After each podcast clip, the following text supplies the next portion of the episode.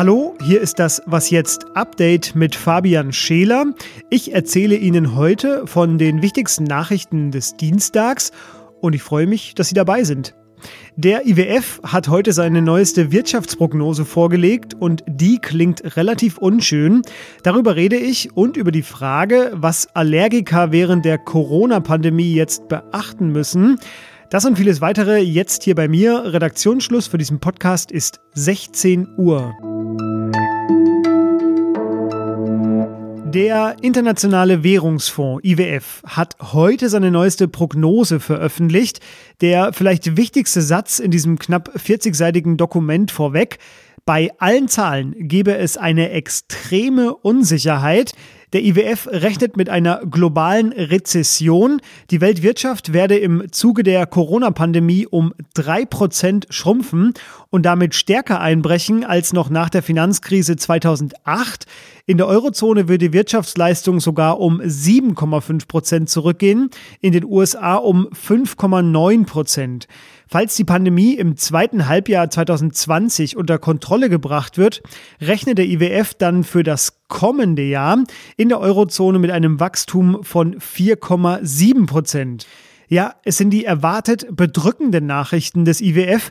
Auf der Pressekonferenz sagte Gita Gopina, die Chefökonomin des IWF, dass zum ersten Mal in der Geschichte das Wachstum in Industrie- und Entwicklungsländern zeitgleich sinke.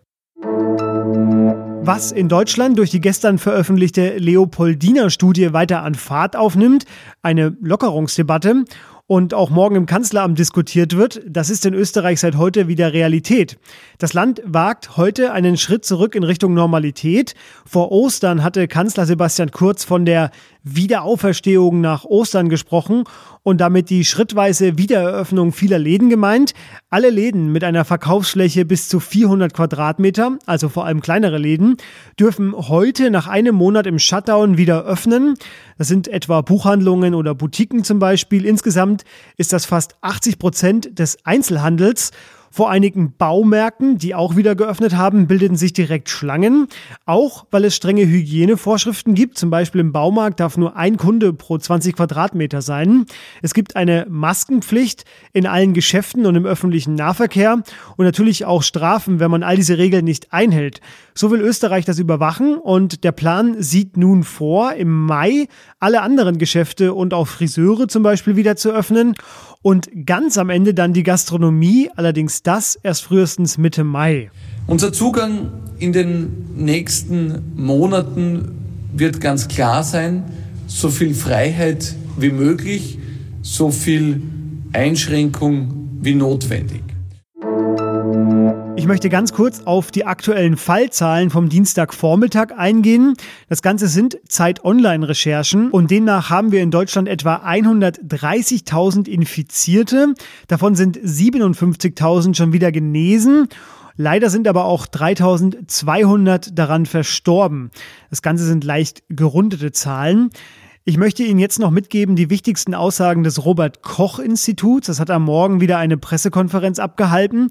Dort sagte das RKI, dass bei derzeitiger Entwicklung Krankenhäuser in Deutschland nicht überlastet werden. Und äh, wir hören mal rein im O-Ton von Lothar Wieler, dem Präsidenten des RKI. Auch deuten unsere Daten darauf hin, dass die Fallzahlen schon über eine längere Zeit nicht mehr so stark ansteigen. Das heißt, die getroffenen Maßnahmen wirken. Und das sind gute Nachrichten. Das haben wir allen Bürgern und Bürgerinnen zu verdanken, die diese Maßnahmen eben durchgehalten haben. Ja, das war Lothar Wieler. Der mahnt allerdings auch, die Pandemie ist nur verlangsamt und nicht eingedämmt. Und ich finde es wichtig, auch verschiedene Meinungen hier anzuhören. Und ich habe deswegen nochmal geguckt.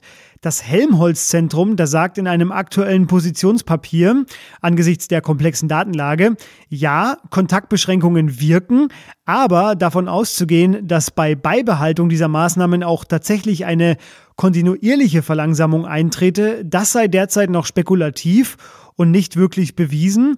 Ja, und auch die Weltgesundheitsorganisation WHO, die sagte heute, dass der weltweite Höhepunkt der Pandemie uns erst noch bevorsteht.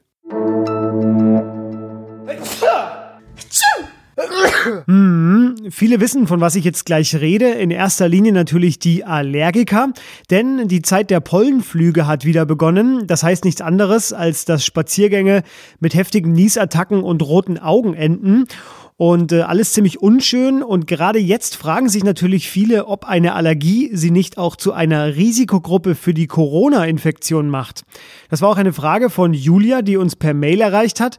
Und sie hat ihre Frage noch spezifiziert. Und zwar führt die Überreaktion des Immunsystems bei Allergikern zu einer höheren Gefährdung. Ich habe diese Frage weitergegeben an Tom Kattwinkel. Das ist ein freier Autor, vor allem für das Wissensressort. Und er hat sich genau damit heute auch in einem Text auf Zeit Online befasst und hat mir freundlicherweise noch diese Antwort dargelassen. Hier gibt es Entwarnung und die kurze Antwort Nein, das sind sie nicht. Denn eine Allergie ist nicht Ausdruck einer Immunschwäche. Vielmehr reagiert das körpereigene Immunsystem zu stark auf eigentlich harmlose Partikel wie zum Beispiel Gräserpollen. Ein Blick auf die Studien, die es bisher zu Krankheitsverläufen von Covid-19 gibt, bestätigt diese Aussage. Hauptrisikofaktoren sind demnach hohes Alter, Vorkrankung der Lunge oder des Herz-Kreislauf-Systems oder eben eine echte Immunschwäche. Allergien gehören nicht dazu. Wichtig für Allergiker ist jetzt, wie auch sonst, konsequent die verschriebenen Medikamente weiter einzunehmen.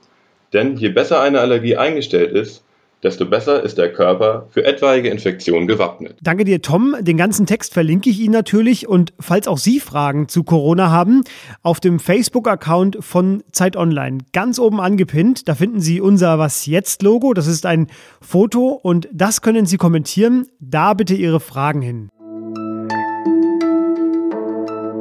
Was noch? Was haben Sie denn so am Ostersamstag gemacht? Vielleicht ein bisschen Sport, so wie ich. Ich war laufen, 15, 16 Kilometer. Oder vielleicht haben Sie ein bisschen Fitnessübungen gemacht, wer weiß. Alles okay, aber jetzt hören Sie hier mal rein. Äh, ich freue mich auf den Tag, bin natürlich leicht nervös. 226 Kilometer selbst hier in diesem kleinen Umkreis sind einfach verdammt lang. Das ist der Triathlet Jan Frodeno. Das ist einer der besten Triathleten der Welt und er hat am Samstag doch tatsächlich zu Hause einen Ironman absolviert. Für alle, die es nicht wissen, ein Ironman, da sind am Stück 3,8 Kilometer Schwimmen 180 Kilometer auf dem Fahrrad und dann noch, ganz entspannt zum Schluss, ein Marathon zu Fuß, also 42 Kilometer. Frodeno hat das alles zu Hause gemacht mit einer Gegenstromanlage im Pool. Die Fahrradkilometer hat er auf dem Rollentrainer hinter sich gebracht und den Marathon lief er dann auf dem Laufband. Ja, und anspornen ließ er sich von mehreren Sachen. Zum einen hat sein Manager immer mal wieder irgendwelche Sportpromis dazugeschalten, zum Beispiel Boris Becker oder Fußballer wie André Schürle. Die haben dann mit Frodeno gechattet, gesprochen, während er auf dem Laufband sein Marathon gelaufen ist. Hi, Boris, hi, nice to see you. Das war also auch noch eine Herausforderung für ihn dabei zu reden. Dann hat ihm seine Frau immer wieder verpflegt, hat ihm Bananenbrot gebracht. Das Rezept haben sie auch verraten während dieser achteinhalbstündigen Übertragung. Und vielleicht das Allerwichtigste, Frodeno hat das Ganze für den guten Zweck gemacht, denn er lebt im spanischen Girona und wir wissen ja, Spanien ist besonders betroffen von der Corona-Epidemie. Und er hat mit seinem Tree at Home, so hat er das Projekt genannt, Spenden gesammelt für die Corona-Hilfe und es kamen über 200.000 Euro zusammen. Da kann man einfach nur sagen, Hut ab. Und das war das Update von Was jetzt für heute. Morgen kümmern wir uns ausführlichst um die am Montag veröffentlichte Leopoldina-Studie, die ja auch die Grundlage bildet für das Treffen von Kanzlerin Merkel morgen mit den Ministerpräsidenten und Präsidenten im Kanzleramt. Also es wird eine Videoschalte geben vom Kanzleramt aus. Alle warten auf dieses Treffen, denn dort werden weitere Corona-Maßnahmen beraten und vielleicht auch festgelegt. Uns erreichen Sie per Mail, wie immer unter wasjetzt.zeit.de. Und jetzt wünsche ich Ihnen einen angenehmen Feierabend. Bleiben Sie gesund. Tschüss. And that's it. 42.2. Yeah! Oh my god. Oh, jeez. Oh.